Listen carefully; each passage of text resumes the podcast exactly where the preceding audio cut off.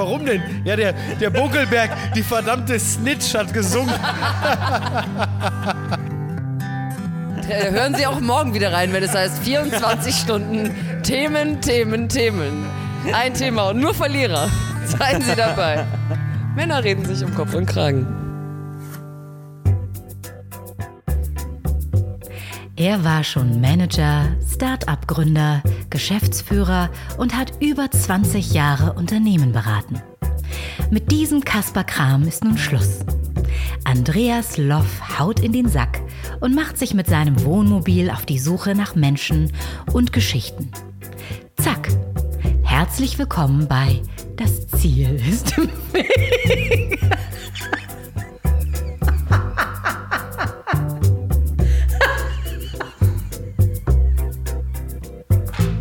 Juppdidu. Willkommen zur vierten Sonderfolge des Podcasts, in dem es um Quereinsteiger, Querdenker und Quertreiber geht. Ihr sagt Sonderfolge? Warum denn das? Weil ich in der Zeit, in der ich auf Tour bin mit Mickey Beisenherz für seine Show Apokalypse und Filtercafé, keine regulären Folgen aufnehmen bzw. schneiden kann. Das ist terminlich einfach nicht möglich, da zwischendurch mich eine Stunde hinzusetzen. Beziehungsweise ich bin ja auch unterwegs und da kann ich, äh, ich habe den Bus nicht mitgenommen. Wenn ihr diesen Podcast gerade erst für euch entdeckt habt und äh, euch die wirren Gespräche von der Live-Tour nicht interessieren, dann hört doch mal die anderen Folgen davor an und es wird danach auch wieder so normale Folgen geben. Ach ja, die Tour. Sonntag waren wir wieder da. Ähm, bei der letzten Aufnahme waren wir in Hamburg, äh, seitdem in Hamburg, Leipzig, Berlin, Stuttgart und München dann als Tourabschluss. Ja, und was soll ich sagen? Es ist eine wahnsinnige Erfahrung gewesen. Also etwas, was man mit Geld auch nicht nachbauen kann ich habe ganz, ganz tolle Menschen kennengelernt und auch diese Erfahrung zu teilen mit Mickey und Manny, unserem Tourmanager, das war ganz wunderbar. Also wirklich einmalig und ich bin ganz, ganz glücklich. Wir hatten ein paar Tage zum Tourabschluss frei in München. Das Wetter war wirklich sehr schön durch die ganze Stadt gewandert, haben unsere Füße in die Isar gehalten und wir haben in einem wunderbaren Hotel gewohnt. Es waren wirklich auch teilweise schreckliche Hotels auf dieser Tour. Wir waren im Hilton am Park in München und vielen Dank auch nochmal ans Hilton. Ähm, da, von da aus kann man alles zu Fuß erreichen. Das waren ganz tolle Zimmer und ein super Spa-Bereich. Nur ich frage mich, warum ich als einziger keinen Obstkorb auf dem Zimmer hatte. Frechheit.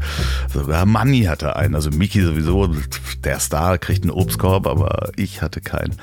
Ähm, das war wirklich ganz wunderbar. Wenn ich überlege, vor einem Jahr saß ich noch unglücklich im Büro und äh, im August äh, hat das alles angefangen äh, dass ich äh, hier diese wunderbaren Sachen machen kann, also den Podcast geplant habe. Im November war die erste Aufnahme und ich bin wirklich sehr, sehr dankbar und weiß das sehr zu schätzen.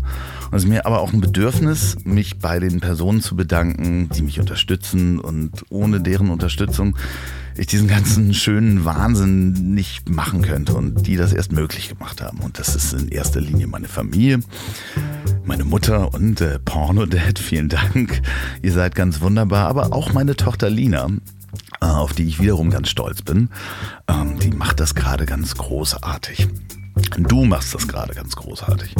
Ja, und dann natürlich Mickey, der mich mit auf die Tour genommen hat und äh, auch diesen Podcast unterstützt, wo es nur geht.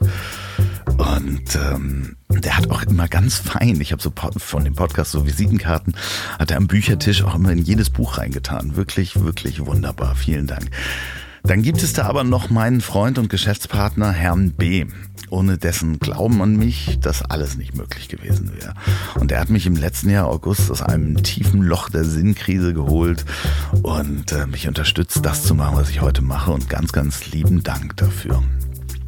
Aber all das wäre nicht möglich ohne die Unterstützung durch meine Freundin die den ganzen Wahnsinn mitträgt, beziehungsweise teilweise mittragen muss, was mitunter gar nicht so einfach ist, ähm, da sich in dieser neuen Tätigkeit und im neuen Leben manchmal gar nicht so gut planen lässt, Termine nicht gut machen lassen und äh, sich Routinen auch erstmal langsam einschleifen müssen. Ähm, ja, lieben, lieben Dank an euch alle. Äh, aber was wäre ich ohne die Hörer, also ohne euch und euer Feedback? Ihr könnt mir immer schreiben an ziel.ponywurst.com und das habt ihr auch gemacht. Und äh, hauptsächlich habt ihr zwei Fragen. Um, erste Frage ist, wann kommen die regulären Folgen und wer kommt in den regulären Folgen? Da kann ich nur sagen, es gibt noch so ein, zwei Sonderfolgen, das weiß ich noch nicht, die habe ich im Köcher.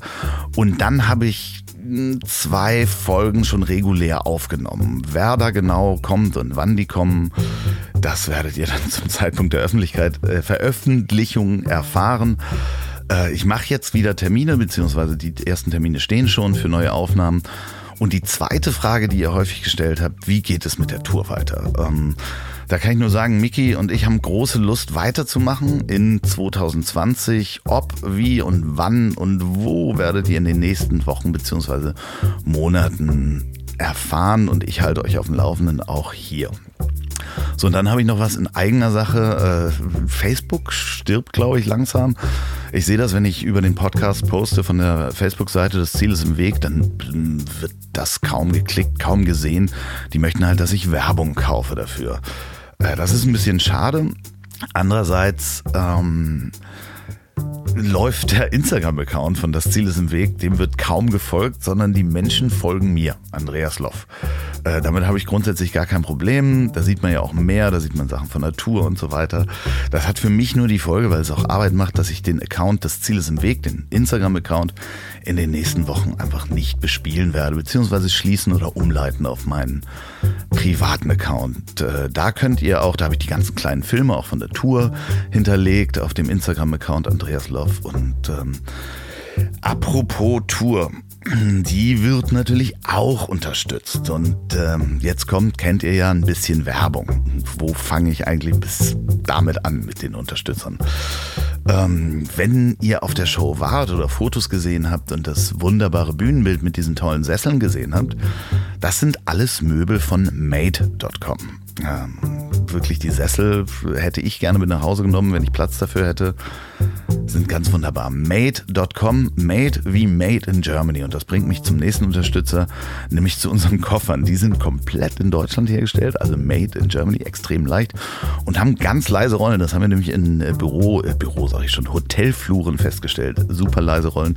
Die sind von Titan und da guckt mal auf titan-bags.com.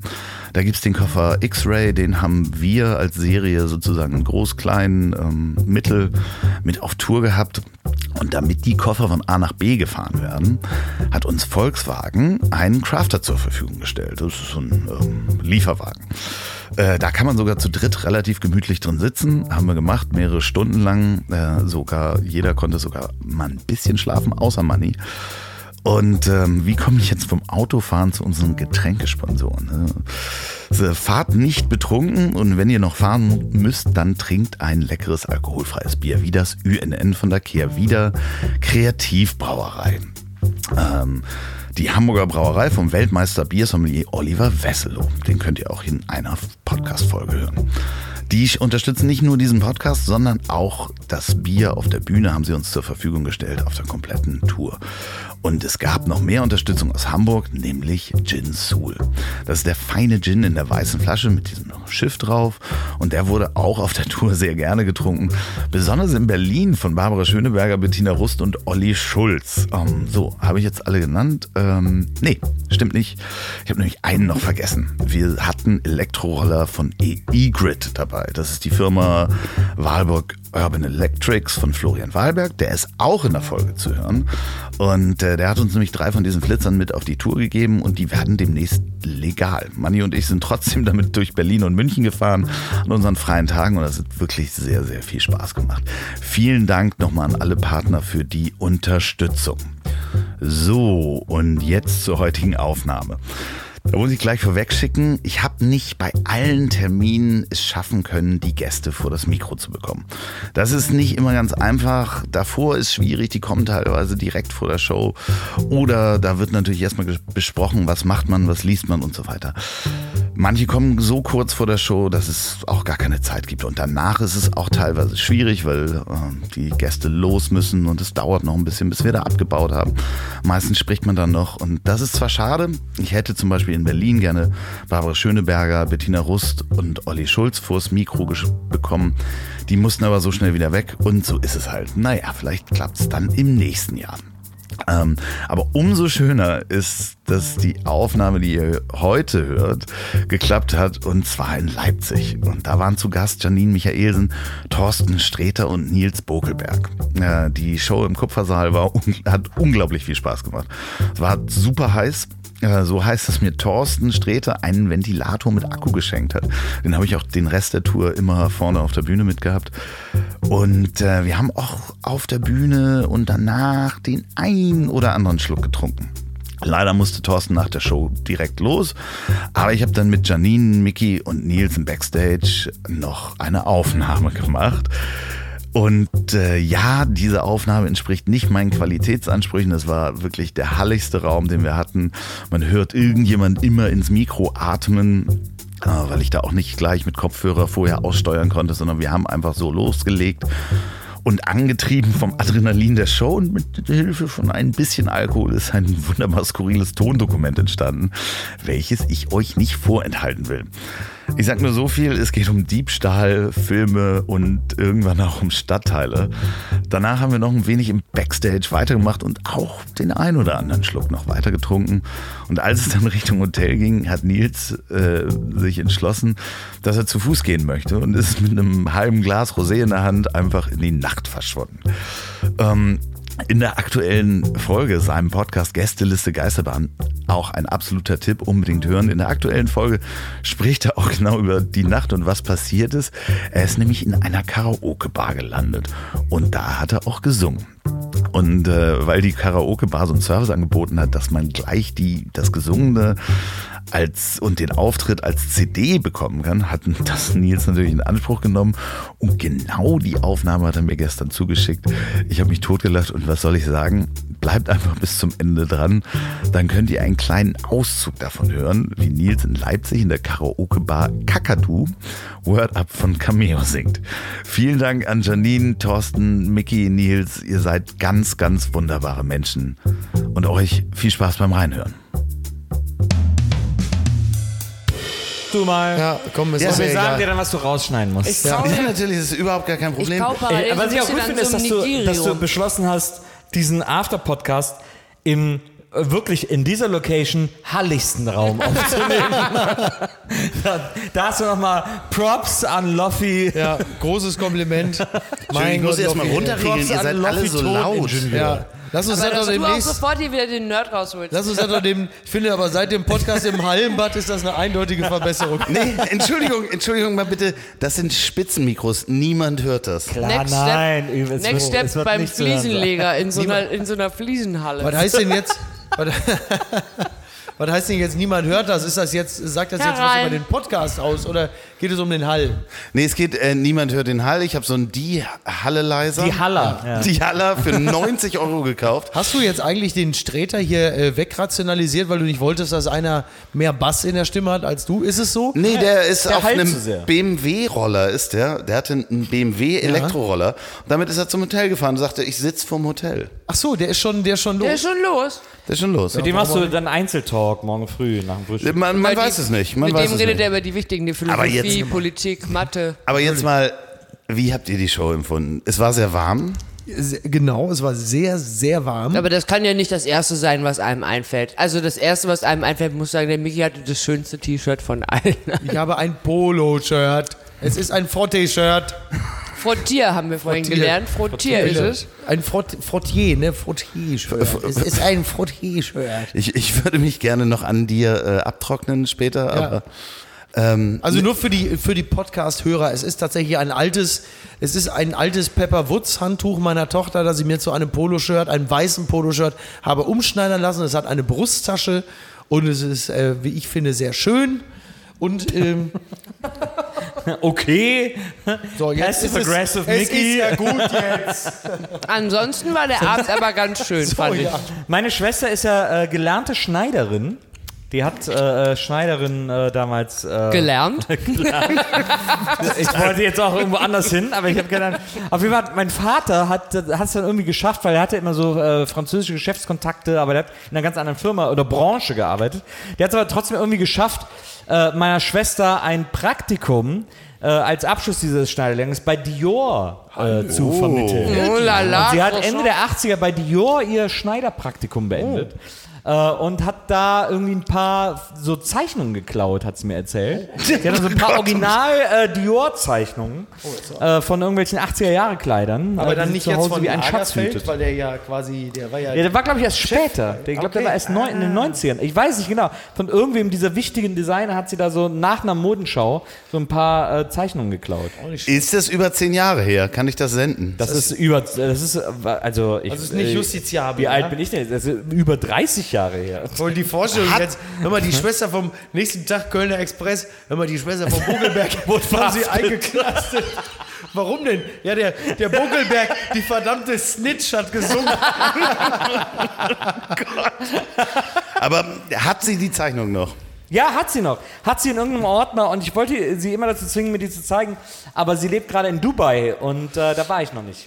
Ich wollte, also das sind zwei Sätze, wo ich, gleich mal also nachfragen Ich habe möchte. jetzt das Gefühl, man müsste sich viel mehr mit der, mit der Biografie und vor allem dem Stammbaum von Nils Bokelberg Ja, beschäftigen. Das allerdings. klingt alles, Ja, aber klingt sind wahnsinnig funky. Trotzdem zwei Sätze. Ich wollte sie zwingen, sie mir zu zeigen. Ja. Ist das Erste. Aber Sie sie wohnt jetzt in leider Dubai? in Dubai. Sie hatte nichts zur Hand.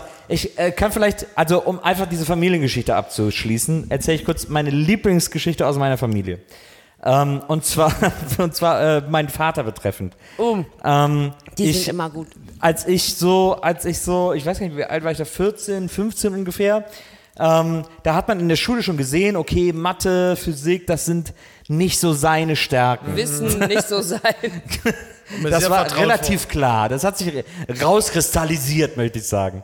Und dann haben meine Eltern mich zu einer Nachhilfe geschickt, weil es gab in einem Nachbarort, ich bin in Wesseling groß geworden, genau zwischen Köln und Bonn. Und da gab es im Nachbarort in Sürth, gab es eine Nachhilfe, die darauf spezialisiert war. Da wurde ich dann hingeschickt. Ähm, und dann bin ich ja hingegangen und das war im Keller von so einem, von so einem Reihenhaus, von so einem Einfamilienhaus. das war so ein bisschen weird. So fangen Und, die, und diese, diese Leute, die diese Nachhilfe gemacht haben, waren auch so ein bisschen weird, aber mein Gott, als junger Mensch denkt man da ja nicht groß drüber nach.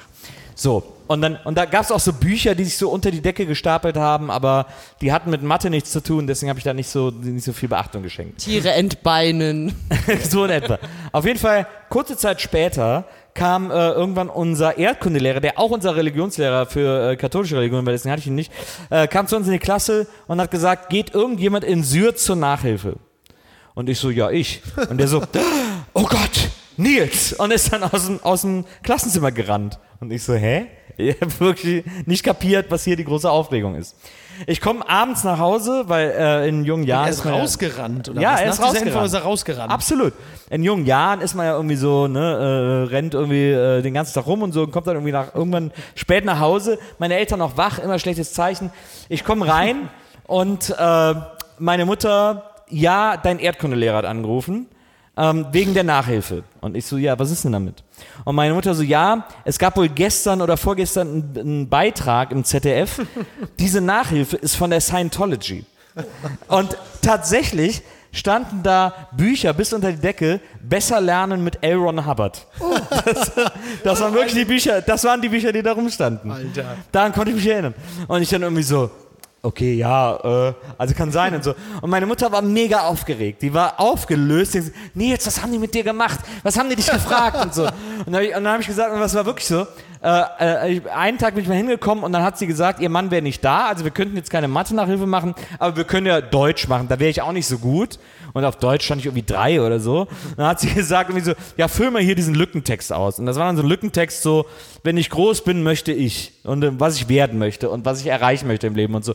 Aber ich habe mir da keine Gedanken darüber gemacht, weil ich fand das super läppsch irgendwie, äh, dass die dann irgendwie so, ja, was möchtest du werden? Und ich habe einfach irgendwas erzählt, damit ich da, damit diese Nachhilfestunde irgendwann vorbei ist und ich wieder nach Hause gehen kann. So, und meine Mutter war hammer aufgeregt, dass ich bei dieser Nachhilfe bin und dass sie mich dahin geschickt haben und was haben die mit dir gemacht und so. Und mein Vater, wie jeden Abend, lag auf der Couch neben ihr, weil er ist jeden Abend nach der Arbeit, hat im Büro gearbeitet bis 18 Uhr und ist dann nach Hause gekommen, auf die Couch gelegt und gepennt irgendwie. Und meine Mutter war hammer aufgeregt wegen dieser Nachhilfe. Und ich, und, und mein Vater lag auf der Couch und ich habe ihr so alles erzählt, was sie wissen wollte. Und irgendwann dann so, äh, meine Mutter so, ja, und was haben die noch gesagt? Ich so, ja, keine Ahnung. Und irgendwann lehnt sich mein Vater zu meiner Mutter rüber, weil er anscheinend super genervt ist, dass sie so aufgeregt ist und er will ja klassischerweise an dem Abend seine Ruhe haben. Und irgendwann lehnt er sich zu meiner Mutter rüber und sagt, Ellie, mehr als das 1 und 1, 2 ist, könnt ihr ihm auch nicht beibringen. Ja, gut. Vor allen Dingen das Schöne daran ist, Nils ist nie von seiner 5 in Mathe weggekommen. Ja, das aber er war nach wenigen Nachhilfestunden schon Tetan der Stufe 3. Ich stell mir, Das stell mir heißt, das wenn so irgendwann vor, das UFO kommt, wo so zwei, Nils so hat zwei, seinen Platz sicher. Ich glaube, so deswegen zwei ich immer so ein Dosen Tom in der. Hand, während er mit so einem Kabel zusammen verbunden ist. Wie fühlst du dich jetzt? Also, so, so, so, so. Hat das irgendwas gebracht in deinem Leben? Überhaupt nicht. Aber ich bin ein wahnsinniger er Tom kommt jetzt Cruise. besser mit Donny O'Sullivan klar. Ich bin ein riesen Tom Cruise-Fan. ich Ah, weiß nicht, ja, ob das ja, daran ja. liegt. Und du hast Grease Aber ich 200 finde den Mal gesehen. toll. Tom Cruise ist toll. Tom Cruise ist wirklich, ich muss echt sagen, ich habe mit Tom Cruise äh, wieder total meinen Frieden gemacht seit den letzten Folgen der Mission Impossible-Reihe. Also ich habe ich hab zwischenzeitlich mit Tom Cruise echt ein bisschen gebrochen durch diese ganze Oprah-Couch. Das war aber auch für ihn Da war der krass. international. Ja, das war für aber- ihn- Da, ja, aber da war er schon so, ein- da sagen wir mal so, da trat der Schauspieler Tom Cruise zu stark in den Hintergrund Ja. und der Scientologe Tom Cruise zu stark in den Vordergrund. Ja. Das hat er dann aber in den Jahren später wieder wettgemacht, dadurch, dass er wirklich einfach echt ein guter Performer ist. Da gibt's nichts. Und die Mission Impossible Teile, die letzten drei speziell, die sind genau das, wie man es machen muss. Das, was Bond echt verloren hat. Durch dieses ewige Psychologisieren, diese Schwermut und Mission Impossible, it's pure fun. Ich dachte, John Wick gut. ist der neue Scheiß. Nee, ah, nee, Mission Impossible ist schon weit vorne. Ich fand John Wick 1 fand ich gut. John Wick 2 fand ich schon echt öde, muss ich sagen. Das, das, das zerfaserte total. Was? Deine Aber- Mutter ist öde. Deine Mutter zerfasert. Nix da. Das war mir. Ich gebe aber John Wick 3 nochmal eine Chance. Also John Wick 1 fand ich gut, aber John Wick 2 war mir zu, weiß ich nicht. Aber alle lieben. Keanu Reeves. Das, Bitte? ganze, das Internet ist gerade wieder in so einer großen Alter, ich- Liebeserklärung Ja, an Keanu äh, Reeves. also Keanu Reeves soll ja eh der höflichste Mensch des Universums sein. Ja, ich habe das auch schon gehört. Und der einsamste, aber der soll alles sein. Ich glaube, das ist der beste Mensch der Welt, ist eigentlich wahrscheinlich Keanu Reeves. Zumindest wenn man meinem Instagram-Account Ich, hab glauben ja, ich bin ja, ich habe ja, haben wir ja auch schon mal drüber gesprochen, bei VMAF, äh, ich bin ja der größte Fan von Gefährliche Brandung. Ich habe Gefährliche Brandung glaub ich, Sehr ein guter Film. unfassbarer Sehr guter Film. Super Hast du das Anthony Remake Kiedis in einer gesehen? Parade- Nein, das habe ich verweigert. Ich habe Ja, den Trailer. Nein, das ich Remake ist ganz furchtbar. Man darf das. Hast du das Remake gesehen? Ja. Oh, es hat mir das Herz gebrochen. Ich fand es so schrecklich. Der, Ich Trail, fand's- der Trailer hat mir gereicht. Das mehr muss ich nicht wissen. Allein der Aber- Typ, der für Patrick Swayze an, anrückt, das ist schon wirklich ein Schlag in das Gesicht eines jeden Menschen, der Augen hat. Ja. Wirklich, das ist einfach, also nicht, weil der doof aussieht, sondern weil, wenn man das Original kennt, ist einfach eine Beleidigung für alles, was es gibt. Aber was man auch sagen muss, wo wir schon bei Patrick Swayze sind, Dirty Dancing ist ein Hammerfilm. Ist einer der Dirty besten Dancing Filme aller ist Zeiten. Tatsächlich, muss ich wirklich sagen, ich musste den damals immer gucken, weil die Mädels wollten den gucken und man wollte ja irgendwie dem ja nahe auch, du sein bist auch und so. 77, ne? 76, genau. Ja. Man wollte den Mädels ja nahe sein, da musste man den halt mitgucken. Genau. Aber ich habe den dann vor ein paar Jahren nochmal im Kino auf so einer Jubiläumsveranstaltung gesehen und da habe ich festgestellt, das ist wirklich einer der fünf perfekten Filme Ja. Ja, ja. dieser Er ist Welt. Also da, dieses. Drehbuch ist so krass filetiert und ist so dermaßen on point geschrieben. In Europa verhungern doch immer noch Kinder. Unglaublich. Es es ist ist wirklich großartig. unglaublich. Ja, also und es ist Wie so oft eine, hast du den gesehen? ist eine wunderschöne. Ja, wie oft? Ich habe den bestimmt 10, 15 Mal Ja, gesehen. Da kommst du doch auch im Leben nicht dran ja. vorbei. an Ja, ich habe den bestimmt auch 10, 15 Mal Er ist gucken einfach auch- muss, müssen am Anfang, Genau. weil meine Schwester das gucken wollte. großartig auch diese auch diese geile diese geile Gesellschaftskritik in diesem Golfclub-Universum und Ja. diese stulle Schwester. Ja, es ist ja auch, diese diese, es ist ja auch dieser, dieser, dieser sogenannte äh, Bible Belt, beziehungsweise dieser, dieser, dieser, so, dieser ah. äh, nicht Bible Belt, äh, sondern der, äh, wie heißt das, äh, der, Rust Jew, Belt oder äh, was? der, der. Jew Belt oder so. Also es gibt, es gab in den 50er, 60er Jahren um New York herum äh, so eine, äh, so eine riesen Landschaft an, äh, an Ferienclubs, die hauptsächlich von äh, jüdischen Leuten Leuten aus New York äh, besucht wurden, wo die hauptsächlich Urlaub gemacht haben. Übrigens auch äh, sehr äh, schön äh, dargestellt in äh, Fabulous Miss Maisel, heißt es, glaube so, ich, die- äh, die auf, Serie, auf die Amazon, genau. prämierte, äh, ja. Sehr sehenswerte äh, Serie auf Amazon. Da geht es auch genau um diese, um diese Ecke. Und äh, äh, genau, der heißt äh, Borscht, äh, Borschbelt heißt er, glaube ich.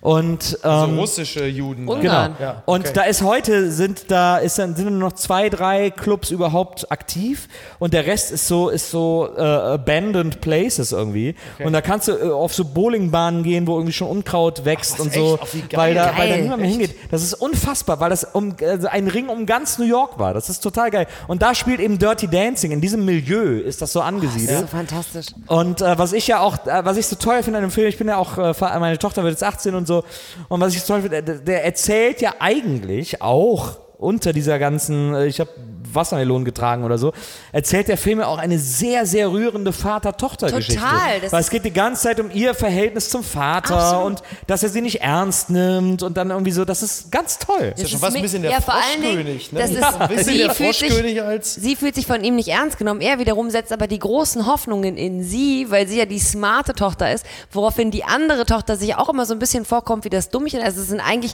gibt es so krass viele Beziehungen Ja. zwischen diesen ganzen Protagonisten Genau. und auch sein Frieden hinterher mit dem Typen und seine Idee davon, wer das sein muss und Genau. seine Nummer, dass er das Baby da nicht wegmacht, aber quasi sie verarztet, nachdem Ja, sie diese Abtreibung total. hatte. Der Vater ist eine krass wichtige Figur in Ja. diesem Film und ich finde diese, ich fand das aber damals schon immer so, ähm, so dieses Auflehnen und am Ende machen dann aber doch alle ihren Frieden, timingmäßig auch. ist so, Ich finde, da hätte man, hätte man theoretisch auch auf jeden Fall noch so eine Bildschlagzeile draus machen können. Wassermelonentänzer, Baby da.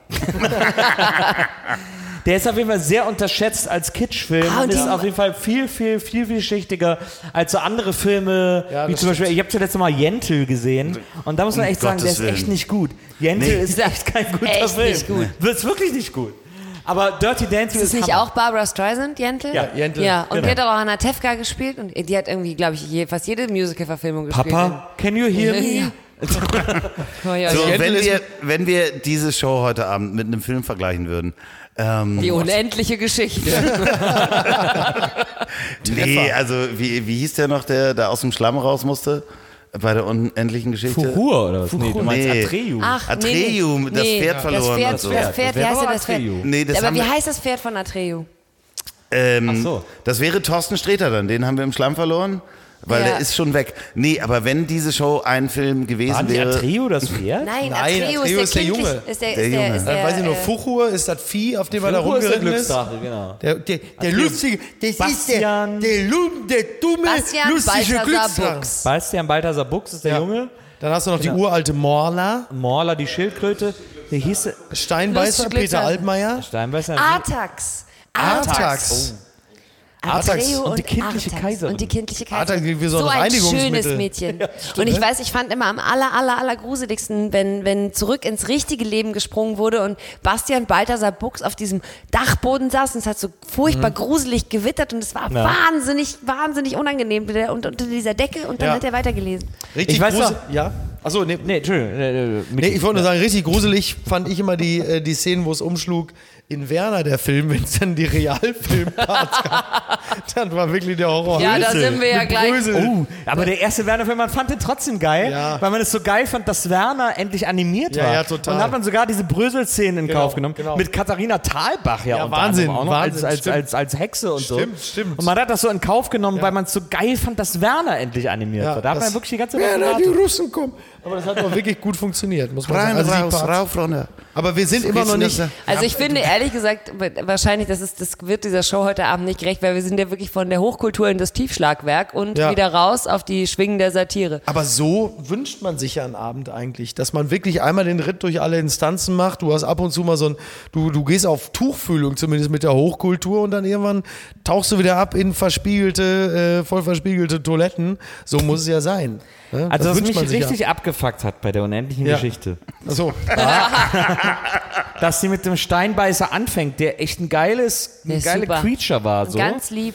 und der dann den ganzen Film nicht mehr auftaucht. Echt? Aber hat der wird doch- aber der Wieso wird wird doch der vom- so groß eingeführt? Ja, weil der und vom Nichts wieder- gefressen wird. Ich kann mich Ja, und dann kommt ja auch dieser Schnecken, da war ja auch dieser Schneckenmann, war ja sein Buddy irgendwie. Ja, und da kommt das nichts. Ich kann mich da gar nicht mehr da. Ja, ich, hatte dann nur, ich hatte nur damals als Kind, ähm, also ich habe den Film natürlich gesehen, aber ich hatte so ein Bildband, den hat mir irgendjemand geschenkt, Ja.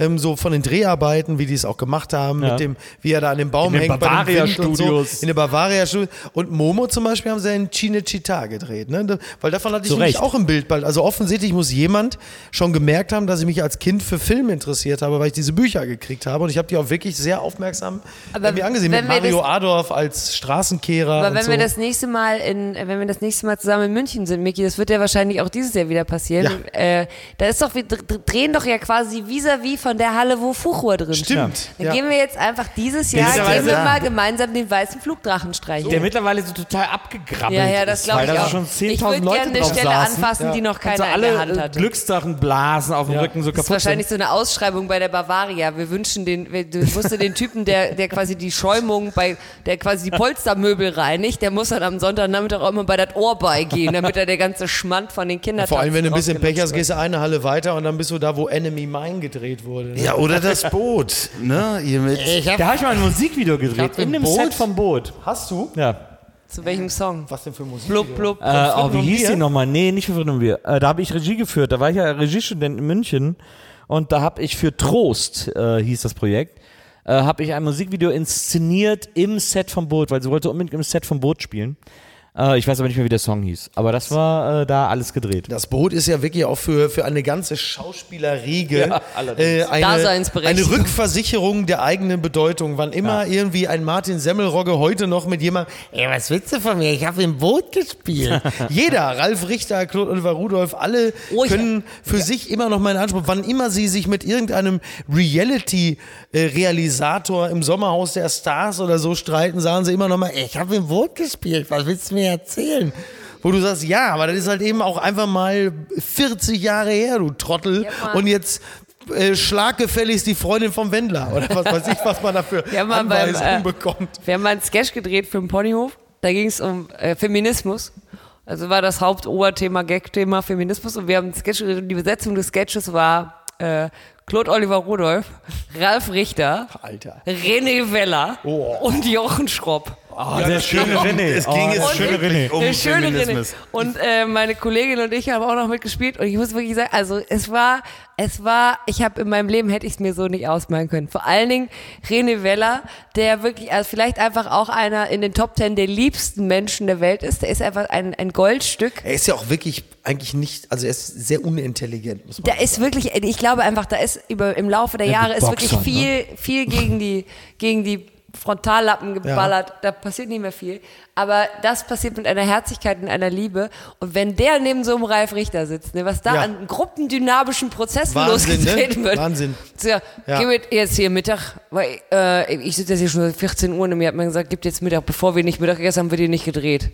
Okay, alles klar. Musst du, musst du dir mal vorstellen, als die äh, damals ja Bang Boom Bang gedreht haben vor 20 Jahren, das muss ja auch, nee, nicht Bang Boom Bang, sondern was nicht passt, wird passend gemacht, zwei Jahre Die später. Fortsetzung von Bang muss der Horror gewesen sein, weil die nämlich alle da zusammenkamen. Also Ralf Richter, dann Willy Tomczyk, ja auch wirklich ein ausgesprochen verhaltensauffälliger. Allerdings, allerdings, ähm, also nimm quasi Ralf Richter und zieh Karriere-Highlights ab. Dann hast du Willy Tomczyk. Der und dann war noch Aber Bratmaxe. Bra so. Der Brutzler. So, der Der Brutzler. Die Bratmaxe- Und dann hast du noch Achso. irgendeinen, ja, ich weiß, wer noch dabei war, irgendein Dritter war auch noch dabei. Da waren ja alle dabei bei Ähm, Ja, ja, und, und Dietmar Bär oder so, auf jeden Ja. Fall. Und die waren unführbar. Also für Peter Torwart, den Regisseur, muss das der Horror gewesen sein, weil die wie die kleinen Blagen immer zusammen war. Und das war, das muss, also wirklich Burnout par excellence, diese immer zu domestizieren, weil die natürlich alle genau das, wie die kleinen Jungs sich gegenseitig angestachelt haben, zu neuem Blödsinn. Also, dass sie dem Regisseur nicht noch permanent irgendwie Zahnpasta unter die Türklinke geschmiert haben, ist wirklich alles. Ähm, Das muss ein Drama gewesen sein. Ja, große Liebe für Peter Torwart, äh, der da ja wirklich, der hat ja diese Ruhrpott-Trilogie gemacht, Ja. also äh, Bang Boom Bang, was nicht passt und Goldene, Goldene Zeiten. Zeiten, ja. Und äh, der, ich habe dann äh, damals mal äh, Bang Boom Bang mir angeguckt auf der DVD. Da gab es dann so, ein, äh, so eine Kommentarspur, die man Mhm. gucken konnte, mit Ralle Richter und Peter Torwart zusammen, die nochmal den Film kommentiert haben. Und äh, nach der Hälfte dieses Kommentars hat Peter Torwart zu Ralle Richter gesagt, ich mach mal kurz. Weil Ralle Richter die ganze Zeit bei allen möglichen Szenen gesagt hat, pass auf, da komme ich gleich rein. Also- pass auf, ne, warte, hier, pass auf, jetzt komme ich gleich rein. Und Peter Torwart so, ja, es sind auch ein paar Szenen ohne dich. Ja. Also lass uns mal kurz darüber reden. Das ist auch wirklich, das ist auch wirklich faszinierend, ne? wie jemand Ja. dann äh, so sehr von diesem Ruhm vergangener Total. Tage erzählt. Ich habe mal irgendwann vor, vor zwei oder drei Jahren gab es mal so eine Art, ja, so wie so ein Kickstarter-Projekt. Da hat dann Ralf Richter Stimmt. die Grabowskis, weil die Genau. Figur des Ja. Kalle Oh, ja. Grabowski Aber ist ja wirklich so eine ikonische Figur Ja. und hat natürlich ganz tolle zitierfähige Szenen. Ja. Und dann hat Ralf Richter basierend darauf quasi so Was hat der geplant. Kerl Mit meine seinem Sohn oder so, Was ne? hat der Kerl meine Alte zu ficken? Mit seinem hat der- Sohn hat er das zusammen gemacht, oder? Ja, mit seinem Ja. Sohn, ja, herzlichen Glückwunsch. Und dann gab es dann irgendwie so, so, einen, so einen vierminütigen Trailer und das sollte so ein Crowdfunding-Projekt werden. Und basierend auf dem Trailer. Und wenn genügend Leute Bock haben auf diesen Film, weil die Denke war, klar, Kalle Grabowski ist natürlich die Figur aus dem Film. Ja. Und wenn wir jetzt so einen Trailer starten mit so ein paar Szenen, die Grabowskis, drei Figuren aus dem Kalle Grabowski-Imperium, dann werden die Leute natürlich wie doof crowdfunden. Was ja natürlich und was du anhand dieses vierminütigen Trailers gesehen hast, ist, dass es einer besonderen Komponente bedarf und das ist ein sehr guter Drehbuchautor, der zitierfähige Szenen schreibt, Ja. die du, Komma, Ralf, spielst. Ja. Und eine Sache Komma, ist ganz wichtig, bist. dass du auf keinen Fall die Finger an dem Drehbuch hast. Du bist Schauspieler. Das ist ganz Absolut. wichtig, dass du hier nur Absolut. das sagst, was da steht. Absolut. Und deswegen ist das natürlich komplett versandet, weil jeder gemerkt hat, oh, ah, okay, ohne Peter Torwart, der das Drehbuch geschrieben Ja. hat, sieht das dann nämlich so aus. Aber apropos, nur um das auch jetzt den Zuhörern äh, zu illustrieren, wie wichtig ja auch der Autor äh, für solche Szenen ist zum Beispiel. Ähm, ich habe ja an, äh, in München an der Filmhochschule studiert und dann hatten wir eines Tages ein Seminar bei Michael Ballhaus, Oh ja, okay. dem großen Kameramann, der sozusagen alle Scorsese-Filme äh, Kamera gemacht hat, der alle äh, De Niro-Filme und so. Und der hat uns dann eine Anekdote erzählt vom Set von Departed. Ah, ja. Ähm, Departed, der äh, bekannter Film, äh, Jack Nicholson, Leonardo Oscar. DiCaprio, ist Der ja einzige Oscar, den Scorsese je bekommen das hat. stimmt. Und wissen wenige, ist ja eigentlich ein Remake eines Hongkong-Actionfilms.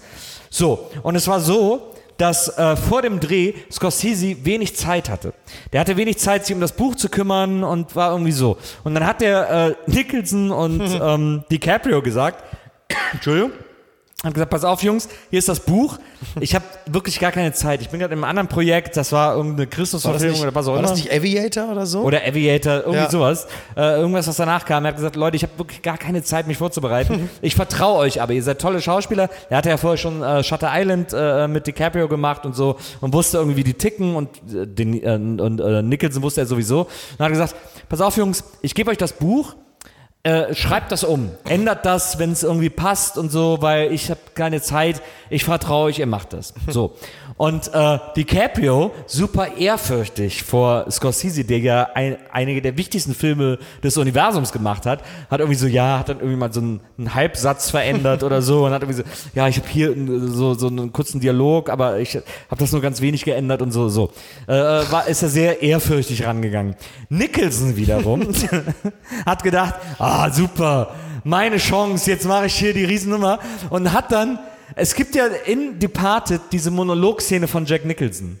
Und wem der, äh, wer diesen Film noch vor Augen hat, äh, der wird sich dessen gewiss sein, damals gedacht zu haben, also bei mir war es zumindest so, ich habe den Film gesehen und gedacht, hä? Führt zu Das- nichts, Diese ne? Szene macht überhaupt keinen Sinn. Ja. Wieso ist sie in dem Film? Die ist völlig bescheuert und die sorgt nur dafür, dass Jack Nicholson irgendwie seine Augenbrauen irgendwie trainieren kann, aber um nichts anderes geht es in dieser Szene. Warum ist sie in dem Film? Und genau deswegen ist sie in dem Film, habe ich dann damals auf diesem Seminar erfahren, Ja. weil, äh, weil äh, Scorsese nicht mehr über die Bücher geguckt hat, sondern gesagt hat, ja, wir machen alles so, wie ihr geändert habt und wir drehen einfach sofort. Und dadurch hat Jack Nicholson sich selber, und das nur als Zeichen dafür, dass man Schauspieler nicht ihre eigenen Szenen schreiben lassen sollte, äh, Jack Nicholson hat sich selber diesen großen Monolog in Departed ins Drehbuch reingeschrieben. Ja, und, und genau, und es war, das, genau, also das, ich erinnere mich auch an diese Szene. Ich habe mir, ich meine, klar, man guckt sich Nicholson gerne an, weil es auch immer so einen Hauch von Bedrohung versprüht. Allerdings nicht so einen Hauch von Bedrohung wie Joe Pesci in den äh, Scorsese-Filmen, wo ja. du nämlich weißt, irgendwas passiert jetzt hier gleich. Ja. Weil es passierte halt einfach dann nämlich nichts genau in dem Moment. Und, ähm, und Nicholson hat ja auch wirklich Di DiCaprio ja versucht, buchstäblich an die Wand zu spielen, inklusive körperlicher Bedrohung, bis dann DiCaprio beim Dreh irgendwann gemerkt hat, okay, jetzt merke ich langsam, was hier passiert. Ich muss jetzt langsam mal ein bisschen gegenhalten, sonst, sonst metert der mich hier einfach komplett weg in dem Film. Und das ja auch ganz gut gedeichselt. Ich finde, Departed ist natürlich ist auch echt ein okayer Film, aber es ist natürlich für Cineasten ein Witz, weil du sagst, ey, was hat Scorsese alles für Filme gedreht? Ja. Und das war dann im Fußball spricht man ja von einer Konzessionsentscheidung, wenn man dann sagt, okay, dann kriegst du halt dafür jetzt den Oscar, weil du so häufig nicht bedacht wurdest. Aber Das ist so schön. Wir könnten eigentlich einen Filmpodcast nochmal gemeinsam ja, es hat auf jeden Fall wenig mit der Show zu tun gehabt. Also äh, an, an der Stelle wollen wir noch kurz erwähnen, dass Mickey äh, demnächst wieder zu Gast ist bei WIMAF. Wie immer einer meiner Lieblingspodcasts übrigens. Wiedersehen macht Freude äh, mit Maria und mir, wo wir mit Mickey alle Fast and Furious Filme gucken. Genau.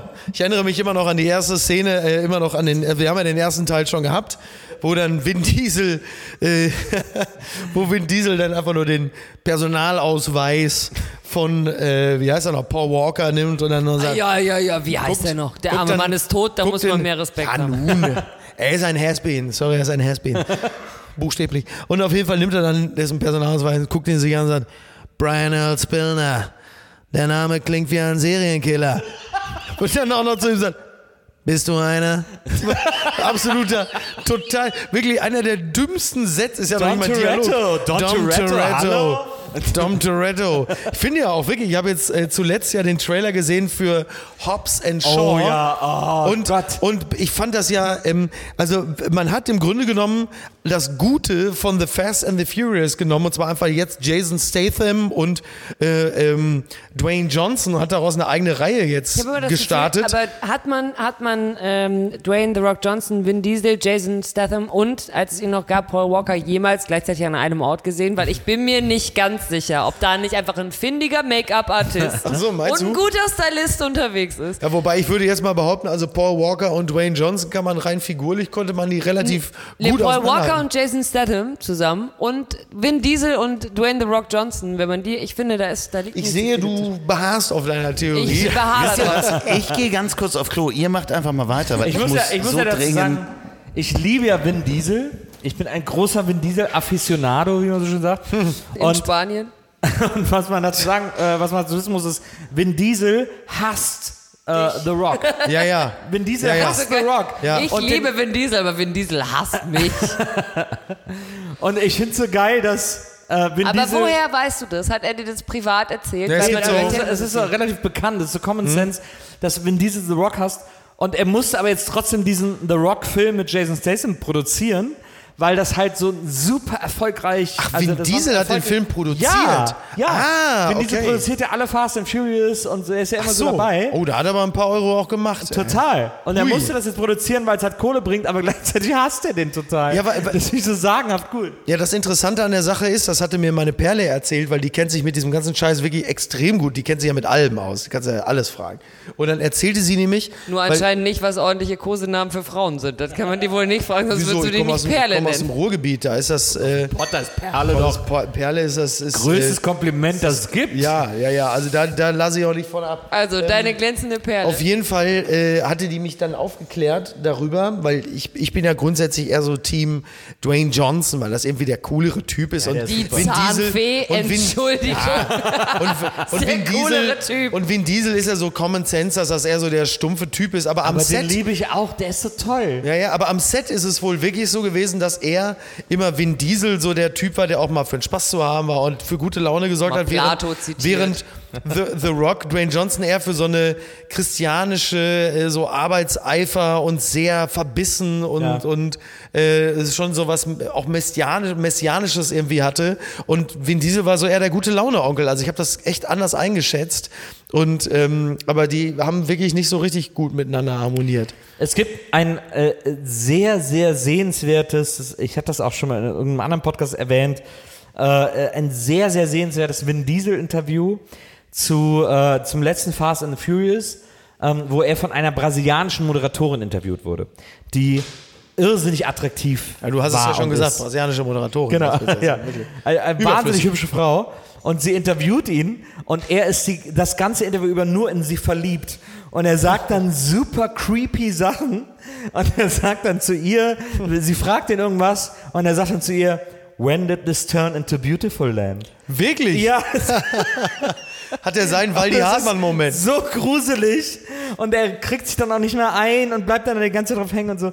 Es ist sehr, sehr bizarr und sehr, sehr sehenswert. Sehen Also- Sie Vin Diesel aus The Fast and the Furious in Creepy Rainer White Brüderle. Man. Das in war, ich, Rainer zum- Brüderle Judgment Day. Ich glaube, es war zum, äh, ich glaube, es war zum dritten Triple X äh, ein Interview. Äh, Mann, The Return of Xander The Return of Cage. Xander Cage. Wirklich überflüssigste Return ever. Ich glaube ehrlich gesagt, wir, Ey, ich wir muss beide müssen, ich uns, muss- wir ich muss- müssen uns einfach aus. Nimm Ich denen die Mikros einfach weg und ich lass sie weiterreden. einfach- so ich muss- eine Schwäche für Vin Diesel. Mach einfach Ich, Stopp. ich muss Mach einfach, nee, Stopp. ich muss einfach, vielen Dank, ich, es wird sonst, also, Ja, ja, ist okay. Komm, wir, wir haben, vielen Dank, dass ihr dabei wart. Ähm, Loffi, Mann. Wir sind, wir sind gerade so in Fahrt. ihr könnt, äh, äh, Ihr könnt Ich weiterreden, musste- sobald die Mikros aus sind. nee, vielen Dank. Das Ich schönste glaub- Zitat aus dem ersten Triple X ist, du musst in Playstation-Dimensionen denken.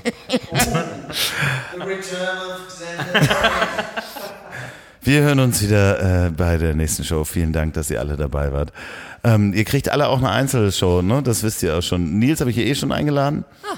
Ähm, aber wenn du mal in Hamburg bist, dann ähm, Ja, sag Bescheid. bist du gerne Achso, muss ich Bescheid sagen, wenn ich in Hamburg Ja, bin. genau, wenn so ich rum. mal in Hamburg ja, bin, sag mir doch Bescheid. vielen Läuft. Dank. Termine machen kann ich. Man muss dazu wissen, dass Loffi so ein bisschen außerhalb Hamburgs ist. Das stimmt ja gar nicht. Was heißt denn das? Also Norderstedt Atze, Atze was? sagt, es ist Flensburg. Ist es Norderstedt oder was? N- Nee, nee ähm, es ist äh, nah am Flughafen. Ja, sag, Fuhlsbüttel. Ist doch nee, nee. Hummelsbüttel. Hummelsbüttel, ja, das ist nicht Hamburg, mein Freund. Äh, Entschuldigung bitte, was? Du bis Hummelsbüttel ist auch nicht Poppenbüttel bis Ohlsdorf und so weiter ist das ja wohl Digga, alles. Poppenbüttel, äh, Digga. Poppenbüttel, was willst du mit Poppenbüttel? Digga, Deine Mutter ist Poppenbüttel. Gerade noch Filme, jetzt Stadtteile. Hören Sie auch morgen wieder rein, wenn es heißt 24 Stunden Themen, Themen, Themen. Ein Thema und nur Verlierer. Seien Sie dabei. Männer reden sich um Kopf und Kragen. Freunde, Kakadu Leipzig, hier ist der Nils und Word Up, auf geht's.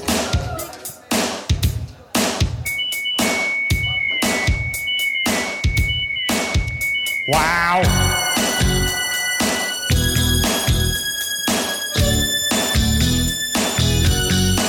Hey!